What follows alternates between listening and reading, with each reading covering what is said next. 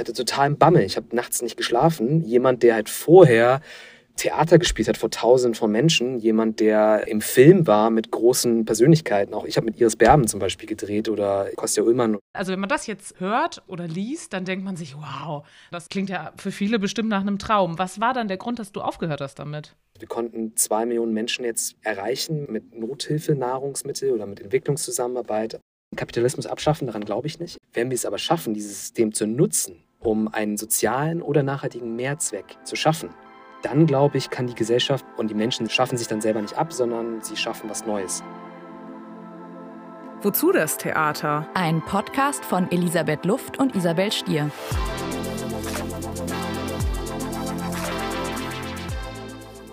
Hallo und herzlich willkommen zu einer neuen Folge Wozu das Theater.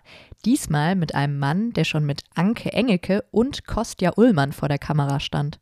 Ben Unterkofler war früher erfolgreicher Schauspieler am Theater und vor der Filmkamera.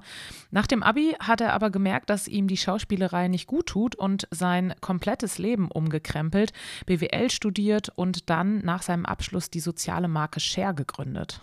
Es hat uns total viel Spaß gemacht, mit Ben über die vielen verschiedenen Stationen in seinem Leben zu sprechen. Und den habt ihr jetzt hoffentlich auch beim Zuhören.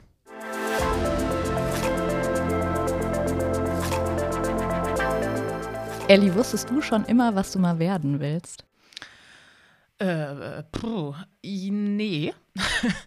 ähm, nee, wusste ich nicht. Ich hatte jetzt auch nicht so einen Beruf, den ich irgendwie schon in der Schule oder so immer machen wollte. Ich bin zum Ende der Schulzeit so auf den Kulturtrichter gekommen und habe dann irgendwie Kulturmanagement studieren wollen. Das gab es aber irgendwie nicht im Bachelor an keiner Uni in Deutschland. Das waren so Masterstudiengänge. Dann habe ich Germanistik und Kulturwissenschaften studiert und da gegen Ende, da kam so dieses Theaterding tatsächlich dazu. Und genau, dann habe ich Theaterwissenschaften zu studiert mit dem Ziel, ans Theater zu gehen. Das habe ich, glaube ich, auch irgendwie in der ersten Folge oder so mal ja erzählt. Und habe dann aber meine Masterarbeit über die Arbeitsbedingungen am Theater geschrieben und habe mich dann dagegen Erst entschieden. Abgeschreckt. Genau, weil ich gedacht habe, das ist irgendwie nichts für mich. Und bin dann, war auch Corona Anfang und so und dann über viele Umwege und viel Glück ähm, in den Journalismus gekommen und bin tatsächlich ganz happy, dass ich irgendwie noch im selben Metier bin, immer noch dieses Theaterding mache, aber doch jetzt was ganz anderes.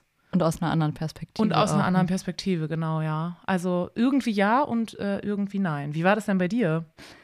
Ja, ähnlich, wenn ich sage, dass ich in der Schule irgendwie gar nicht so richtig wusste, was ich eigentlich machen wollte. Ich wusste immer, dass ich Sprachen mag und eher so Geisteswissenschaften in die Richtung. Aber dann habe ich mich erstmal für Bio eingeschrieben in Berlin. Und okay, es lag, das wusste ich gar nicht. ja, es lag daran, dass ich nach Berlin wollte mit einer Freundin. Und der NC für irgendwie alle Sachen, die mich eigentlich interessiert haben, war so hoch. Und dann meine Mutter als Ärztin, dachte ich, ach komm, vielleicht ist ja Naturwissenschaften doch auch, kann man ja mal machen nee, kann man nicht. Also ich auf jeden Fall nicht, weil ich bin dann irgendwie, glaube ich, zwei Monate zur Vorlesung und dann auch schon nicht mehr. Hat gereicht. Und dann war ich noch ein bisschen in Berlin und irgendwann dachte ich, komm, jetzt muss ich doch mal was studieren, was mir auch Spaß macht. Und mit Berlin hat es dann auch bei mir nach einem halben Jahr gereicht. Also es war super cool für die Zeit, aber. Es war so ein bisschen, mir gehört die Welt, also muss ich unbedingt nach Berlin. Ich komme halt auch aus Trier, da muss man dann echt im Kontrast einen sehr, große, einen sehr großen Ort, wo es ganz viel gibt, haben. Ja, und dann habe ich mal geschaut und zufällig in Köln gab es dann Medien- und Kulturwissenschaften und Englisch im Bachelor und dann habe ich das studiert. Und dann eigentlich wie bei dir durch Praktika, Glück und Zufall bin ich dann beim Journalismus gelandet. Ist auf jeden Fall jetzt mehr meine Richtung, als es Bio gewesen ist, wäre. Ist auch lustig, dass das bei uns beiden, diese journalistische Schiene, gar nicht der ursprüngliche Gedanke war und gar nicht das ursprüngliche Ziel, ne? sondern dass das eher so Zufälle waren und, und ja, total. Wie das also, Leben halt so spielt. Ja, hat sich irgendwie alles so ergeben, zum Glück. Ja, so ein bisschen ähnlich ist das auch bei unserem heutigen Gast. Er war nämlich früher Schauspieler und wir haben gesehen, bei Wikipedia ist das auch noch die einzige Berufsbezeichnung, die da notiert ist. Ähm, er war Schauspieler am Theater und auch in Fernsehproduktionen. Und irgendwann hat er damit aber komplett aufgehört und nochmal studiert, BWL und Politikwissenschaften und dann 2017 das Unternehmen Share gegründet. Die haben ja, kennt man aus den Supermarktregalen, äh, zwischen Duschgel, Handcreme, Schokoriegeln. Ich habe dir gestern noch ein Foto geschickt, Podcast-Vorbereitung, Schokolade essen. ja, genau. Also das kennen bestimmt viele von euch. Und Ben Unterkofler ist heute unser Gast und wir freuen uns, dass du da bist. Hallo Ben. Hi, schön da zu sein. Euch. Hallo. Ja, sag mal, also wir haben es jetzt schon so ein bisschen angeteasert. Wie kam denn das bei dir damals, dass du überhaupt zum Schauspiel gekommen bist? Lustigerweise habe ich das tatsächlich sehr lange nicht mehr gewusst. Wie kam ich eigentlich dazu? Weil, also, was ist der Umstand? Der Umstand ist, meine Kunstlehrerin in der fünften Klasse hat mir gesagt, ich soll zum Theater gehen. Und dann habe ich Theaterworkshops gemacht und in dem Workshop wurde ich sozusagen entdeckt und wurde eingeladen, zum richtigen Casting zu gehen im Jugendtheater Bonn. Und dort habe ich dann meine erste Rolle bekommen. Äh, Tom Sawyer und Huckleberry Finn war das damals. Aber ich habe nie hinterfragt, warum meine Kunstlehrerin mir eigentlich gesagt hat, du sollst doch mal Theaterworkshops machen. Und mir ist es tatsächlich erst von einem Jahr aufgefallen und mich hat irgendwie des Nachts irgendwie getroffen wie so ein Blitzschlag. Und zwar habe ich äh, damals geflunkert in der fünften Klasse. Und zwar habe ich ähm, von meinem Bruder, der beste Freund war Kunststudent in Paris. Und der hat immer, wenn er bei meinem Bruder zu Hause war, rumgezeichnet. Und ich habe diese Zeichnung genommen, weil ich zu faul war, im Kunstunterricht zu zeichnen und habe einfach die als meine ausgegeben. Und sie hat mir tatsächlich Einsen dafür gegeben und die hingen dann auch im Flur, aber es waren nie meine eigenen, sondern es war von diesem Kunststudent. Ähm, und das fand ich eine äh, Meisterleistung einer Lehrerin, um daraus ein Talent zu erkennen. Und ähm, so bin ich sozusagen zum, zur Schauspielerei gekommen. Genau. Also ich glaube, das ist so. Also ich bin mir nicht ganz sicher, aber ich muss ihr auf jeden Fall, Frau Genn, wenn sie das jemals hören würde, ich bin ihr auf jeden Fall zum tiefsten Dank verschuldet. Ist ja auch verrückt, dass sie dann dich nie drauf angesprochen hat und das dann wirklich 20 Jahre später oder wann denkst du nachts immer noch darüber nach, bis es dir eingefallen ist. Ist ja total cool. Ich weiß auch nicht mehr, wie ich darüber nach, also es kam, ich, ja, ich werde diese Frage sehr oft gefragt und ich habe meistens halt immer erzählt, meine Kunstlehrerin hat mir das damals gesagt, ich habe aber den, das, den Grund, warum, eigentlich nie verstanden und ich, das ist jedenfalls die beste Hypothese, die ich habe. Und wie war das dann, da plötzlich am Theater zu sein? Also wenn sozusagen äh, du dir auch damals noch gar nicht so sicher warst, äh, warum du jetzt ja. gerade hier bist oder was du eigentlich vielleicht auch so toll daran findest. Wie war das dann da plötzlich, äh, ja, Tom Sawyer zum Beispiel zu spielen? Ich fand es unfassbar cool. Ähm, ich fand es, und das habe ich immer noch inhärent in mir drin, ich mag es, mich in Schicksale von anderen Menschen hineinzuversetzen. Und äh, das war natürlich als Kind oder als Heranwachsender super cool, weil du selber ja noch gar nicht so deine eigene Identität kennst. Und dann macht es ja umso mehr Spaß, sich in verschiedene Menschen reinzuversetzen. Also ich fand das als, damals war ich 12, 13, als ich dann meine erste Rolle hatte. Ich fand das super cool. Ähm, aber du hast es ja gerade eben so ein bisschen angesprochen, das ist schon harte Arbeit. Auch als 12, 13-Jähriger.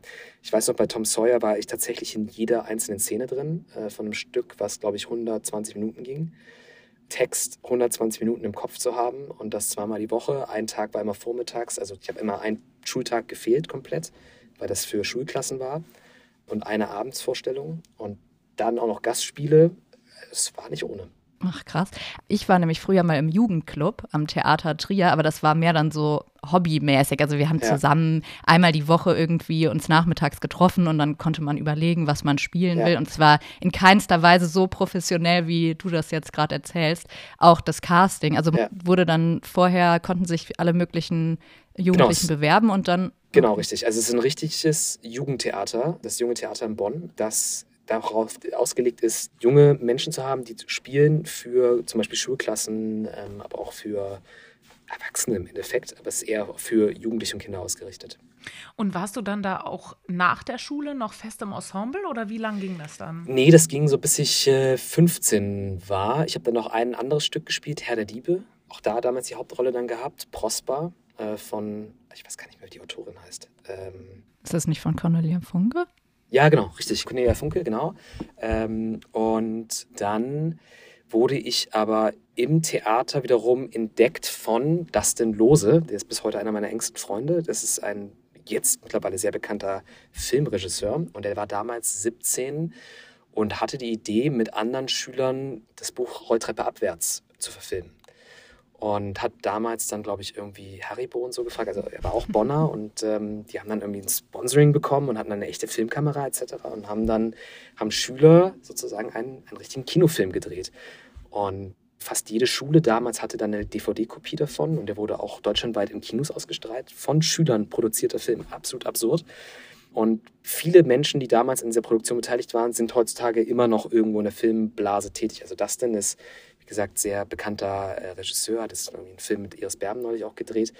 Und Christopher Zwickler, der damals sozusagen der in Anführungsstrichen Produzent war, ist wirklicher Produzent geworden, ähm, hat jetzt neulich eine große Produktion im Hollywood-Bereich co-produziert. Also dadurch ist sehr viel entstanden und dadurch wurde ich dann auch entdeckt, weil meine damalige Agentin dann, Maria Schwarz, so eine der Kinderschauspieleragentinnen, mich dann in diesem Film gesehen hat und mich angesprochen hat und gesagt hat, ich soll mal zu ihrem Agentencasting kommen. Und dann bin ich da hingegangen und sie hat mich dann in ihre Kartei aufgenommen.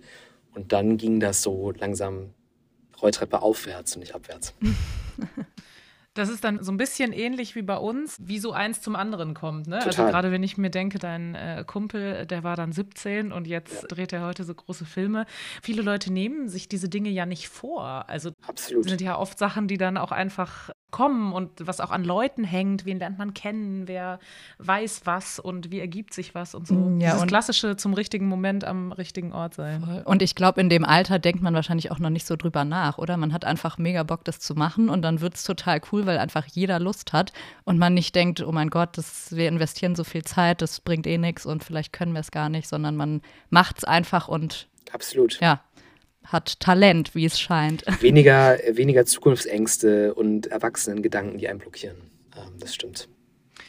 Was war so in deiner Wahrnehmung der größte Unterschied zwischen dem Theaterspielen und dem, jetzt so aus Perspektive des Schauspielers, ja. zwischen dem Theaterspielen und dem Film später?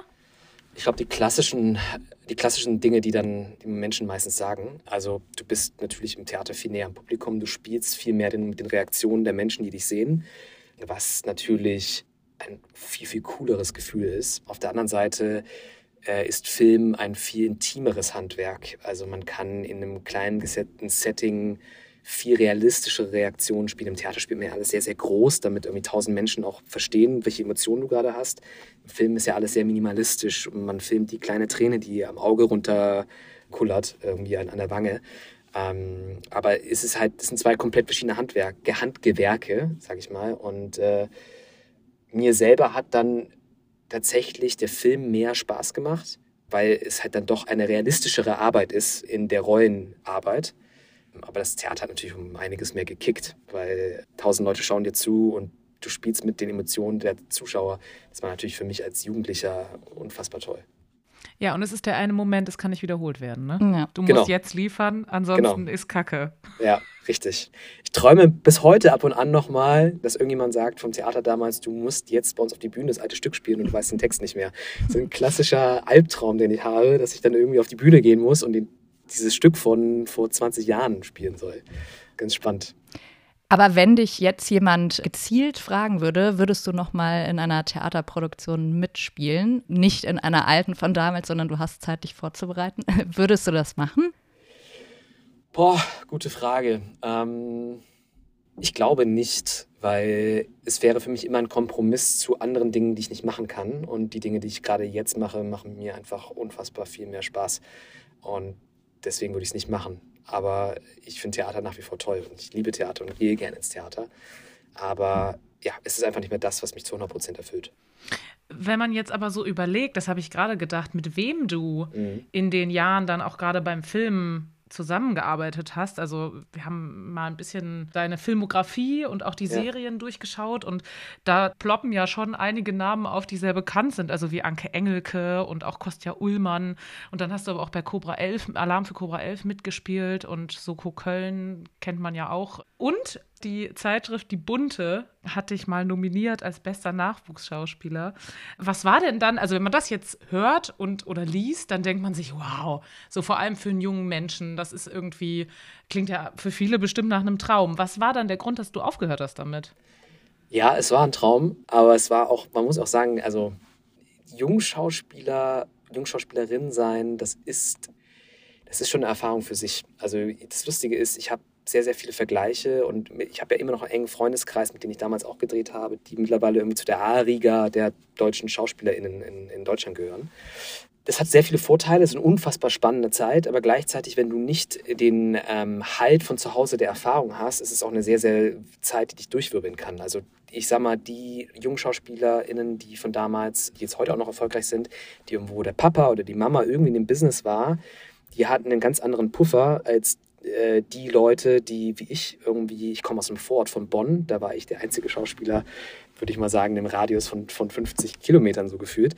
Ähm, da war ich schon der Kanarienvogel, was mir natürlich auch unheimlich gefallen hat, was aber auch unheimlich viel, da ist sehr viel Toxisches mit drin. Ähm, weil du springst als junger Mensch, der gerade irgendwie so sich selber entwickelt, zwischen zwei riesigen Welten hinterher. Das eine ist, du bist einfach ein Schüler, wie jeder andere auch. Und auf der anderen Seite bist du in einem beruflichen Umfeld, wo die Leute dich als professionelle Person sehen und gleichzeitig, und das war noch damals bei mir in der Zeit, da gab es ja noch sehr, sehr viele Sponsorings. Ich hatte sehr viele Sponsorings von großen Marken auch gehabt, die mein Auto nicht selber bezahlt, etc. Ähm, das ist dann auch schon eine Welt, die eine fälschliche Sicherheit dir vorgaukelt, sage ich mal. Mhm.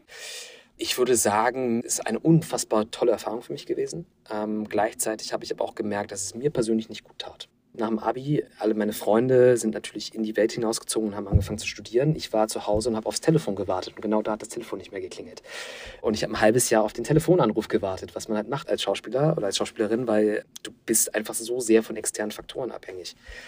Und ich habe für mich damals dann beschlossen, nee, das, das möchte ich nicht. Ich möchte mein Leben lang nicht von externen abhängig sein. Dafür ist mir die Kunst nicht wichtig genug, dass ich das mein Leben lang machen möchte.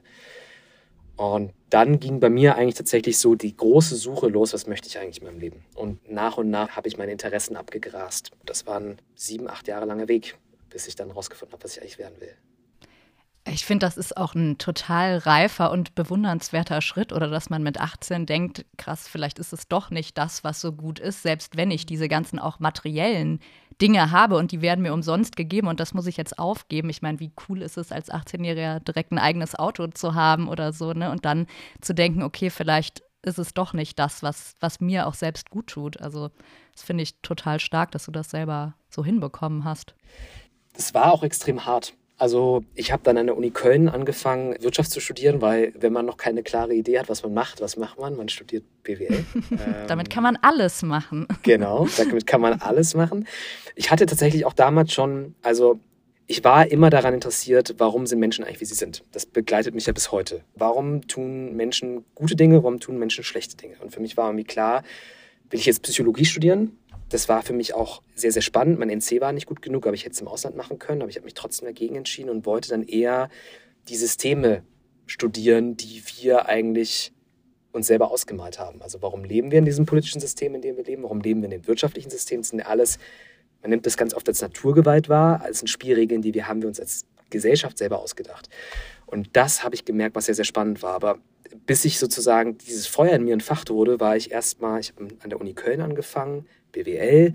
Da bist du tatsächlich einfach nur eine Immatrikulationsnummer. Ich habe, glaube ich, in meiner dreijährigen Zeit an der Uni Köln genau zweimal mit Professoren gesprochen. Einmal zu meiner Bachelorarbeit und einmal, weil ich irgendwie eine Rückfrage hatte. Das sind riesige Studiengänge, ne? Riesige Studiengänge. Also, das ist ja auch ein bisschen das Aushängeschild der Uni Köln, jedenfalls damals gewesen, wenn du das schaffst, ohne Betreuung, dann bist du so ein bisschen aufs Leben vorbereitet.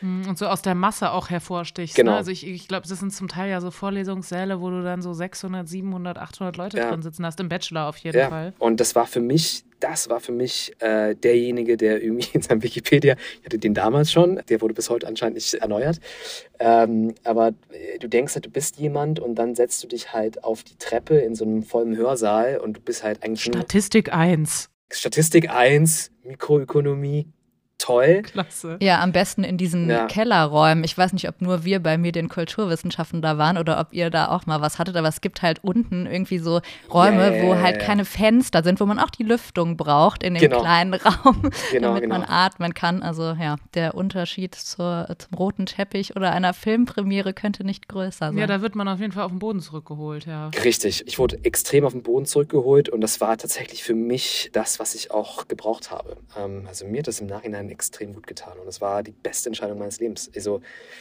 wäre ich als Schauspieler erfolgreich geworden? Ich weiß es nicht. Ähm, damals die Nominierung habe ich auch nicht bekommen. Äh, es hat jemand anderes bekommen. Und ehrlicherweise, es war extrem gut, dass ich sie nicht bekommen habe, weil das war einer der ausschlaggebenden Gründe für mich, dass ich sage, ich muss jetzt vielleicht doch was anderes machen. Aber hat sich das, also wie war dann das Gefühl gerade da am Anfang? Das hat doch bestimmt gedauert, bis du diese Erkenntnis hattest, das war das Beste, was du tun konntest, ja. diesen Wechsel, oder? Ich musste komplett bei Null anfangen. Es war total spannend, weil man konnte damals bei BWL zwei Spezialisierungen festlegen und ich habe dann Politik festgelegt, was total arbiträr ist für BWL. Ich konnte das aber machen, weil wir mit den Sozialwissenschaftlern zusammen waren in, einem, in einer Fakultät. Und in der Politik musste ich dann im Seminar äh, Vorträge halten, also wie man das halt macht, wie man es in der Schule gemacht hat. Also ich musste halt einen Vortrag halten zu irgendeinem Thema und ich hatte einen Blackout. Ich hatte totalen Bammel. Ich habe nachts nicht geschlafen. Jemand, der halt vorher Theater gespielt hat vor tausenden von Menschen, jemand, der im Film war mit großen Persönlichkeiten. Auch ich habe mit Iris Berben zum Beispiel gedreht oder Kostja Ullmann oder, oder andere Leute. Und ich habe es nicht mehr hinbekommen, vor 30 Leuten 10 Minuten einen Vortrag zu halten. Und das war, und das habe ich für mich später erkannt, weil ich keine Rolle mehr spielen konnte, sondern weil es da um mich geht. Ähm, und meine Gedanken und meine Ideen. Und das musste ich zum Beispiel erstmal aus der Pike auf lernen. Das kannte ich vorher nicht. Beziehungsweise in der Schule schon, aber. Und das war ja im Prinzip dann auch eine Rolle, der coole Ben. Also es ist genau. ja schon irgendwie krass, wie der Kopf einen da auch beeinflusst oder das total, Denken total. und das Setting und alles. Ne? Ich denke, dass im Moment oft, also ich mache jetzt das Arbeiten fürs Radio seit über drei Jahren und wenn das rote Licht angeht, dann vergesse ich manchmal, wie ich heiße. Das ist wirklich, ja, ja. also ich kann so sehr Expertin sein in einem Thema. Ich muss mich dann wirklich ganz aktiv rückbesinnen. Das ist eine tierische Leistung für mich in dem Moment oder geistige Herausforderung in dem Moment auch, mich noch mal kurz darauf zu besinnen, okay, stopp mal, wer bin ich eigentlich? Warum bin ich hier und worüber werde ich jetzt gleich reden? Weil alles in diesem Moment, wo dieses Licht angeht, ist bestimmt, glaube ich, eine vergleichbare Situation, wie weggeblasen ist. Absolut. Du bist wie in Watte. Ja. Ich meine, was das Tolle für mich jetzt ist, mit dem, was ich heutzutage mache, ist der Kern von mir, an was ich glaube, unter was ich stehe. Und jetzt zurück zur Frage, warum ich nochmal Theater spielen würde. Nein, würde ich nicht, weil das, was ich jetzt tue, ist für mich die absolute Erfüllung. Ähm, es ist halt irgendwie das, was ich in den zehn Jahren gelernt habe, an was ich glaube und was ich denke, was als Gesellschaft richtig ist zu tun. Das habe ich jetzt beruflich für mich umsetzen können, in dem, was ich mit aufgebaut habe. Und eigentlich kann ich mich hier zum ersten Mal selber spielen. Und das ist ziemlich cool. Ja, und irgendwie ist es dann ja gerade keine Rolle, aber trotzdem alles, Korrekt. was du möchtest und umsetzen willst, konntest du dann auch beruflich machen. Das ist, ja, ja. das passt super zusammen. Also 2013 hast du als Schauspieler aufgehört und dann 2017 Share mitgegründet. Das muss ja, ja dann relativ bald nach deinem Studium gewesen sein. Genau, also ich habe während der Studienzeit noch ein paar Filme gemacht, tatsächlich des Geldes wegen gemacht. Das ist kein besserer Studentenjob als irgendwie drei Drehtage machen und die nächsten Monate sind bezahlt, sage ich mal. Aber sozusagen die Entscheidung Schauspielerei, das lasse ich jetzt auslaufen, war für mich so 2011, also eigentlich nach der Nominierung war für mich klar, ich mache jetzt was anderes. Und dann habe ich es zwei Jahre lang so noch mitgemacht. Äh, dann habe ich meinen Bachelorabschluss, ich glaube auch 2013, 2014 gemacht und bin dann erstmal zum Bundestag gegangen und habe für einen Abgeordneten gearbeitet weil ich tatsächlich für mich, ich habe für mich eine Liste gebaut, was sind Themen, die mich interessieren und ich gras die jetzt ab. Also ich bin diese klassische Generation Praktikum, die erstmal angefangen hat, Praktikas zu machen. Oh yes. Wo das total normal war, dass die unbezahlt sind und du bist einfach nur froh, du darfst arbeiten. Und ähm, aus diesem Praktikum ist dann eine Assistentenstelle geworden. Und ich dachte, yes, äh, Politik it is, aber ich habe Realpolitik und Karrierepolitik aus erster Nähe erfahren und äh, wie Leute ihre Ideologien, wie dehnbar die wären, sage ich mal, wenn es um die eigene Karriere geht. Mhm. Wo ich gemerkt habe, nee, das ist es auch nicht. Und ähm, dann äh, habe ich auf einem Kongress habe ich meinen jetzigen Co-Gründer kennengelernt, Sebastian. Und Sebastian war damals bei der UN und hat mir die Idee erzählt, die er hatte von Share the Meal, eine Fundraising-App. Die Idee war für ihn, ihn hat es unheimlich angekotzt, dass eigentlich die großen NGOs dieses Problem haben, dass Spenden sehr schwer generiert werden können. Du gehst entweder zu Staaten oder du gehst zu großen Unternehmen. Das ist der einfachste Weg als NGO, um relativ schnell viel Funding zu bekommen. Aber die Leute von nebenan, die auch eigentlich eine Spendenbereitschaft haben, zu erreichen, ist unfassbar schwer. Jeder kennt die NTV-Werbung, die nachts läuft. Jeder kennt die Leute, die dich um ihren Bahnhof ansprechen. Ähm, aber es gibt keine effiziente Methode. Und er hatte damals die Idee, lass uns eine App bauen. Es kostet einen Menschen einen Tag lang zu ernähren irgendwie nur 70 Dollar Cents. Das ist unfassbar günstig. Drei Mahlzeiten, Overhead, Logistics, das ist alles mit drin. Jeder baut Apps, lass uns eine App bauen. Und ich habe ihm damals gesagt, wenn du damit startest, gib mir ein Zeichen, ich bin sofort dabei. Und dann hat er mir irgendwann geschrieben, Ben, es ist soweit. Ich habe zwar kein Funding, aber ich mache das jetzt.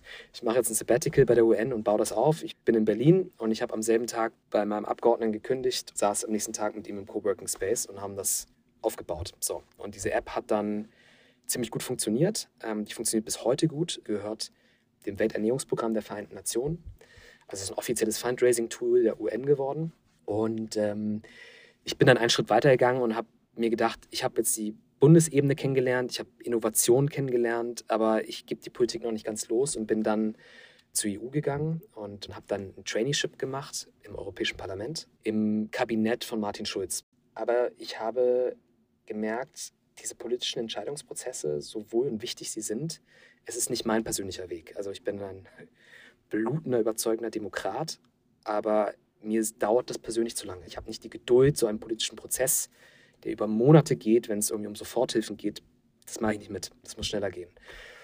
Ich wusste aber noch nicht, was ich machen möchte. Und dann habe ich meinen Master nachgeholt äh, und habe internationale politische Ökonomie studiert, also genau das, worauf ich hinaus wollte. Wo ist die Intersektion von Wirtschaft und Politik, weil da ist ein riesiger Hebel.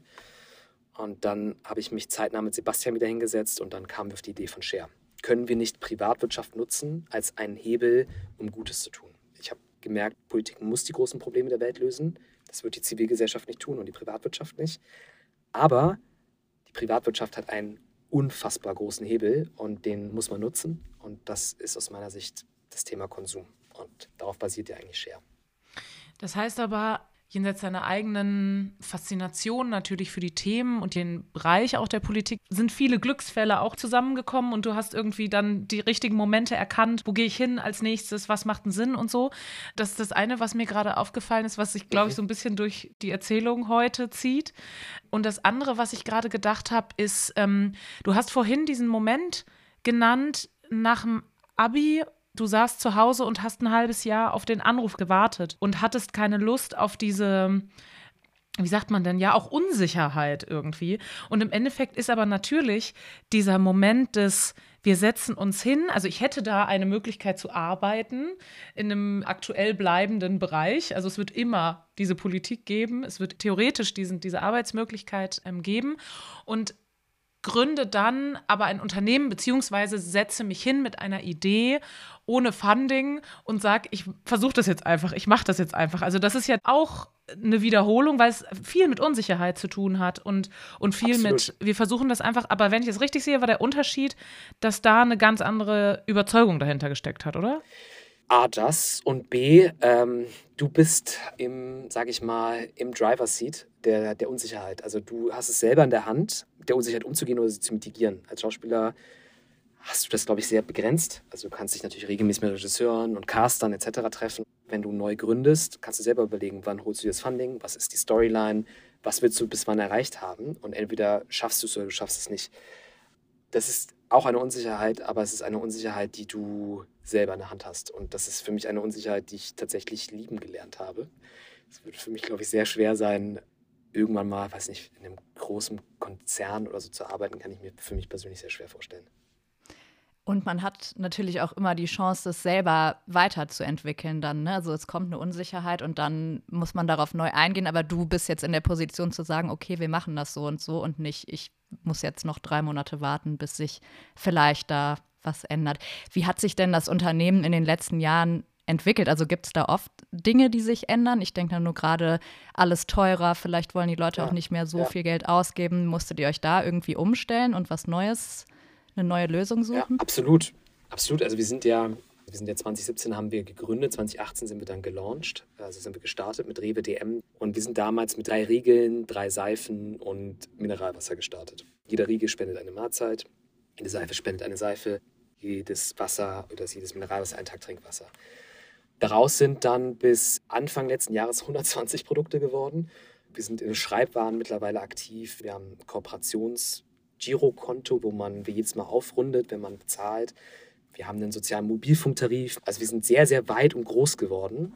Und ihr liefert das Wasser für die Deutsche Bahn, habe ich jetzt auch letztens wieder gedacht. Genau, wir liefern das Wasser für die Deutsche Bahn ähm, und konnten damit jetzt 160 Millionen Mal mit Menschen in Not teilen. Also wir konnten zwei Millionen Menschen jetzt erreichen mit Nothilfe, Nahrungsmittel oder mit Entwicklungszusammenarbeit, aber auch zum Beispiel mit der lokalen Tafel vor Ort.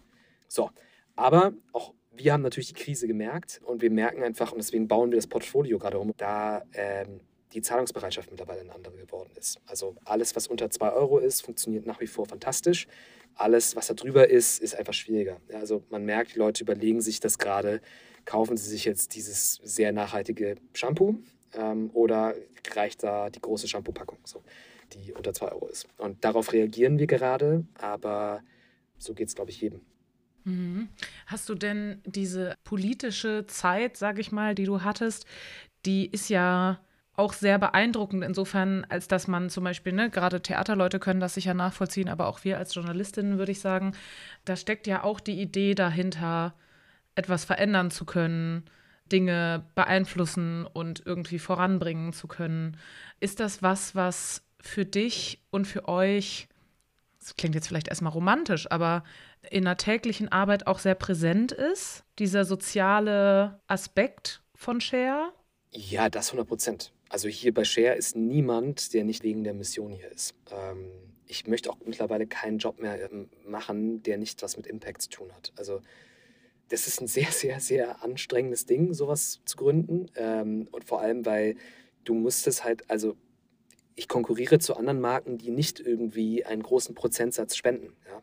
Ähm, das muss ich irgendwie in die Kalkulation unterbringen. Ich habe ehrlicherweise erstmal einen Nachteil ja? Äh, aus Wettbewerbssicht gegenüber anderen Marken. Es muss funktionieren. Also ein soziales Unternehmen zu gründen ist nicht einfach. Es ist schwieriger als ein normales Unternehmen zu gründen. Aber jeden Morgen wache ich auf und freue mich, in, äh, ins Büro zu fahren, weil ich weiß, dass wir abends sehr, sehr viel geleistet haben. Also mittlerweile wir haben das mal durchkalkuliert, jede Sekunde kauft irgendwo jemand ein Share-Produkt.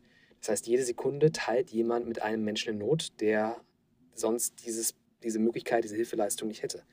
Und wir helfen den Tafeln, die gerade extrem viel Hilfe benötigen. Gerade vor allem durch die Ukraine-Krise ist da ein Andrang, der extrem, extrem hoch ist. Und gleichzeitig sinken die Lebensmittelspenden, weil auch zum Beispiel Supply Chains effektiver werden und man natürlich auf die Klimakrise reagiert und deswegen weniger Lebensmittel verschwendet werden sollen. Das heißt aber, für die Tafel ist natürlich ein höherer Bedarf da. Wir machen aber auch international viel. Also wir zum Beispiel mit Aktion gegen den Hunger verteilen wir Nothilfenahrung in Somalia, wo es wirklich darum geht, Kleinkinder sprichwörtlich das Überleben zu ermöglichen. Das hat nichts ähm, mit, weiß nicht, irgendwie der weiße Mann aus Europa, der jetzt irgendwie die Welt verbessern möchte, sondern weil ich inhärent daran glaube, dass alle Menschen Fairness verdient haben und wir, glaube ich, als Gesellschaft nur weiterkommen, indem wir Fairness produzieren und mehr ermöglichen. Gerade in Zeiten wie heute, wo jeder egoistischer wird und individualistischer aus vielleicht auch sehr guten Gründen, weil äh, das Thema Globalisierung, glaube ich, uns alle überfordert. Aber ich glaube, wenn du das Menschlichsein nutzt und jeder Mensch ist Mensch, jeder Mensch ist zum Beispiel egoistisch, jeder Mensch denkt auch ein bisschen an sich selber, aber wenn du das nutzt, um Gutes zu tun, zum Beispiel, ich kaufe eine Marke, wo ich weiß, es schmeckt einfach gut, es tut mir Gutes, aber ich tue auch jemand anderem Gutes damit. Und sei es nur, dass man das macht, um ein bisschen wenig schlechteres Gewissen zu haben, du machst die Welt damit ein Stück besser. Und das treibt mich an. Und ich glaube, wenn das alle machen würden, dann wären wir ein großes Stück weiter. Also ich finde, man merkt jetzt auch schon voll, wenn du drüber redest, wie motivierend das ist. Und das erinnert mich gerade auch doch wieder ein bisschen, wo wir vorher drüber gesprochen haben, über diese Filmproduktion, wo ja auch alle motiviert waren und einfach gedacht haben, wir machen das jetzt und dann wird es gut. Und so ein bisschen machst du es ja jetzt auch nur in dem anderen Umfeld. Und bisher habt ihr euch ja gut geschlagen, wie du meintest, auch in der Krisensituation neue Lösungen zu finden. Und gerade die Motivation, wenn alle da dabei sind, dann findet man schneller was, als wenn man zur Arbeit geht und denkt, ach, jetzt sitze ich hier und sitze meine Stunden ab. Absolut. Aber als ihr dann mit Share angefangen habt, beziehungsweise vorher auch mit der App, mhm. war dann für UnternehmerInnen, die dann investieren wollten oder bereit waren zu investieren, dieser soziale Aspekt, vor allem dieses Eins zu eins Ding, das finde ich ja mhm. super spannend. War das auch der zentrale Aspekt oder ging es da häufig auch um andere Interessen? Also bei Share haben wir ja Investments aufgenommen. Also wir sind ja eine GmbH. Share ist ja tatsächlich ein Non-Profit gewesen von Anfang an. Die UN hat dann irgendwann natürlich das Geld da reingesteckt, um es weiterzuentwickeln. Äh, bei Share, das ist ein guter Mix. Also A, alle unsere Investoren sind tatsächlich Mittelständler, also Familienunternehmen oder große Familien. Also der letzte Investor ist eine, ist eine große französische Familie, die sich aktuell auf die Fahnen schreibt, nachhaltiger zu investieren oder vor allem einen, einen sozialen Mehrzweck zu erreichen.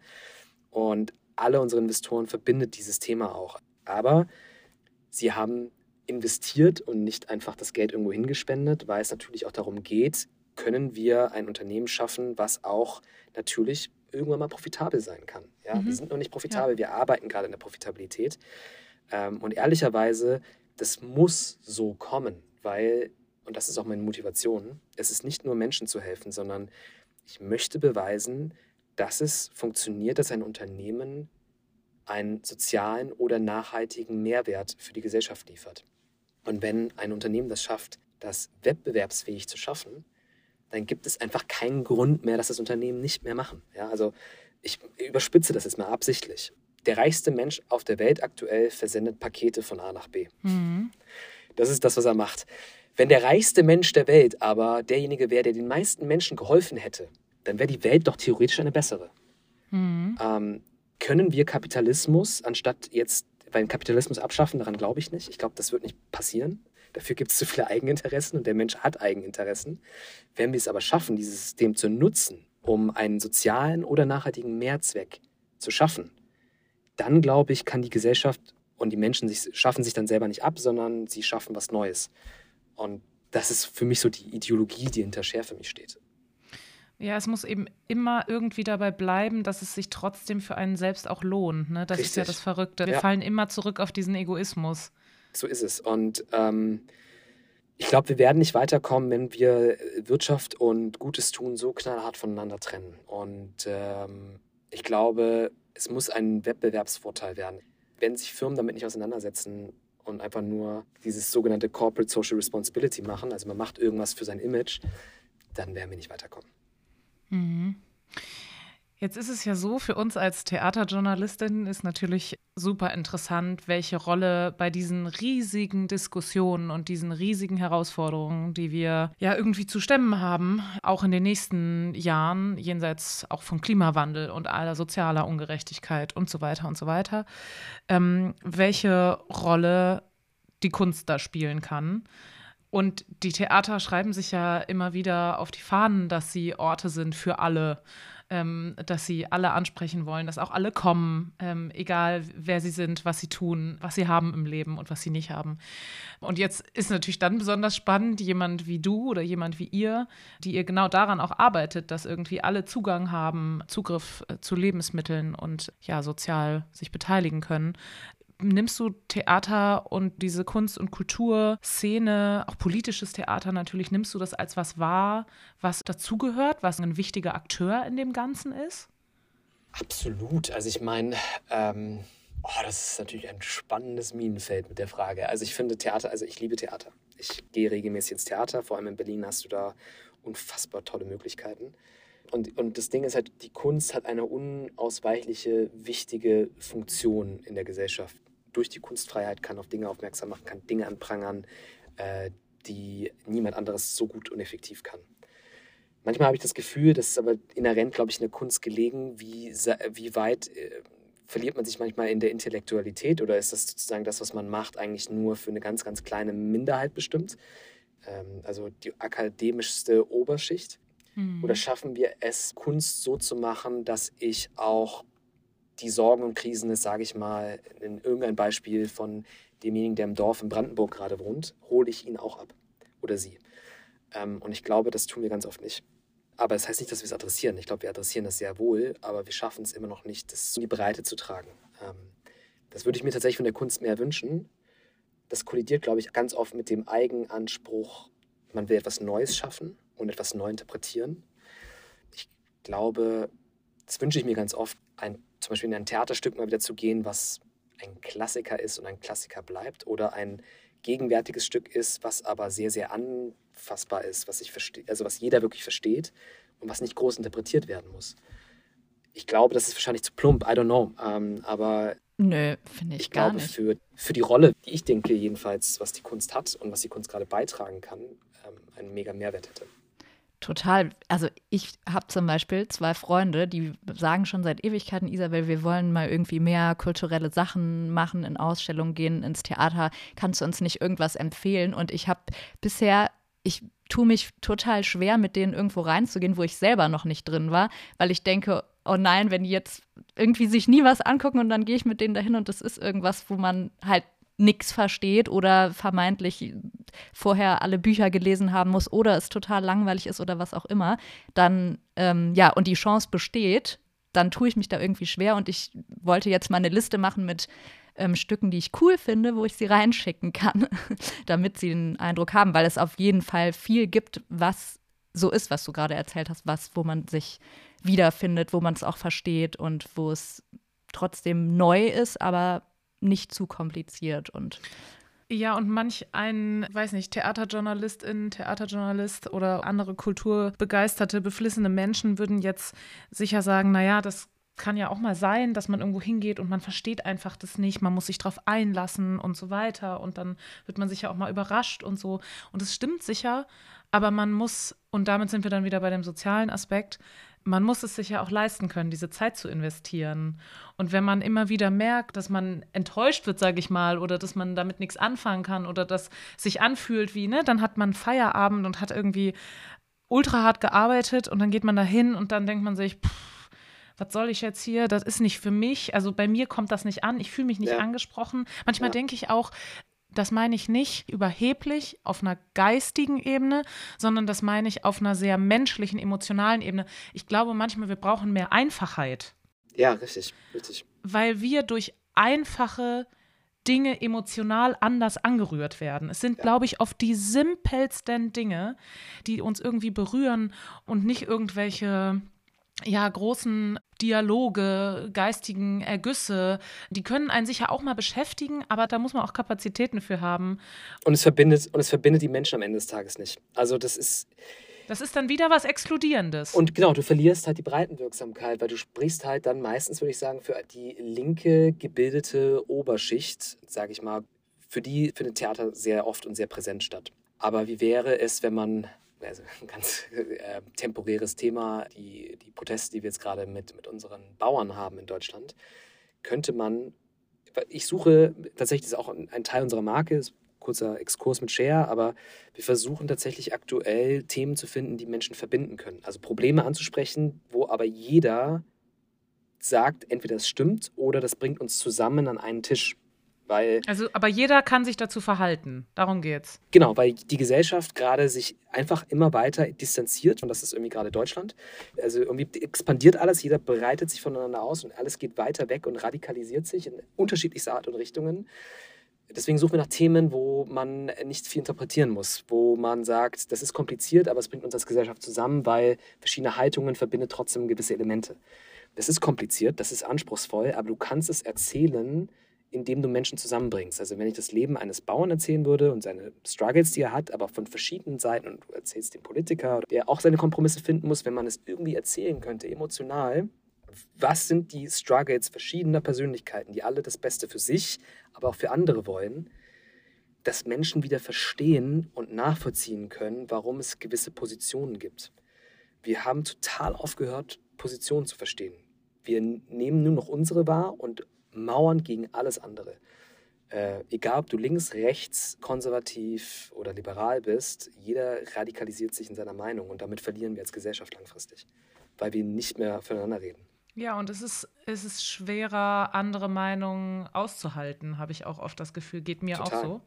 Äh, mega antidemokratisch. Fällt mir ständig auf, dass ich so denke, ey, mach mal halblang. Also die Person gegenüber hat einfach nur eine andere Meinung. Chill mal. Ja. So, es ist wirklich. Ja, man sucht direkt Verteidigungsargumente, ne, um sich selber zu rechtfertigen. Ja, und auch Überzeugungswege, ne, Überzeugungsmechanismen. Ja. Du wirst niemals Menschen überzeugen, indem du äh, vor ihnen die Arme verschränkst, ihnen Dinge verbietest. Ähm, lauter wirst. Lauter wirst. Du wirst es niemals machen. Du musst die besseren Argumente haben in einem mhm. sehr ekligen, langwierigen Diskurs. Ähm, und ähm, verständliche Argumente. Damit kommen richtig. wir wieder zurück zu den komplizierten Texten. Und, äh. So ist es. Früher war das ja so, ich meine, da gibt es ja ganz, ganz tolle Theater. Äh, früher war es ja zum Beispiel so, ich weiß, ich glaube, es war in Bochum, wo die ersten zwei Reihen immer für die Bergwerkleute äh, reserviert waren, die danach im Bergwerk dann noch ins Theater gegangen sind. Theater war halt auch für die, sag ich mal, damalig Arbeiterklasse. Es war für alle da. Es war nicht nur für die intellektuelle Oberschicht. Ich werde damit wahrscheinlich jetzt viele Leute anecken und naja, aber im Endeffekt kommen wir ja damit vielleicht auf einen kleinsten gemeinsamen Nenner, auch dieser Folge, zumindest auch mit Blick aufs Theater. Im Endeffekt hat das Theater oder hat die Bühne die besten Voraussetzungen. Man, man muss nicht schreien, man hört die leisesten Töne. Man hat eigentlich die Möglichkeit, in aller Einfachheit durch Gesten, Worte und alles, was dazugehört, diese Dinge zu vermitteln und das eigentlich der Wunsch wäre, dass sozusagen der Fokus da wieder viel mehr drauf gesetzt wird oder dass man sich auch traut, diesen Fokus wieder viel mehr zu setzen und auf diese Kraft zu vertrauen. Und am Ende das, was ihr macht mit eurer Arbeit, aber auch das, was wir durch das Informieren versuchen natürlich, irgendwie dadurch wieder mehr Leute teilhaben zu lassen an der Sache. Vielleicht Einfach. ist das die Summe. Ja, glaube auch. Einfach am Erlebnis auch und nicht unbedingt, dass man immer intellektuell was vermitteln muss, sondern dass man, ja, wie du ja schon vorhin meintest, Ellie, dass man was mitnimmt, dass man bewegt wird und das ja, im und Gedächtnis dass man, Und dass man gemeint ist. Ja. Hei, hei, hei. ja, Ben, danke dir für das tolle Gespräch. Das war richtig schön. Danke, dass du da warst. Danke, dass ihr äh, mich eingeladen habt. Ja, und für alle da draußen, die uns zuhören, noch einmal der Hinweis, dass ihr alle Infos zu unserem Podcast wie immer auf Instagram findet. Da könnt ihr uns gerne folgen. Wir verlinken euch unsere Profile in den Show Notes.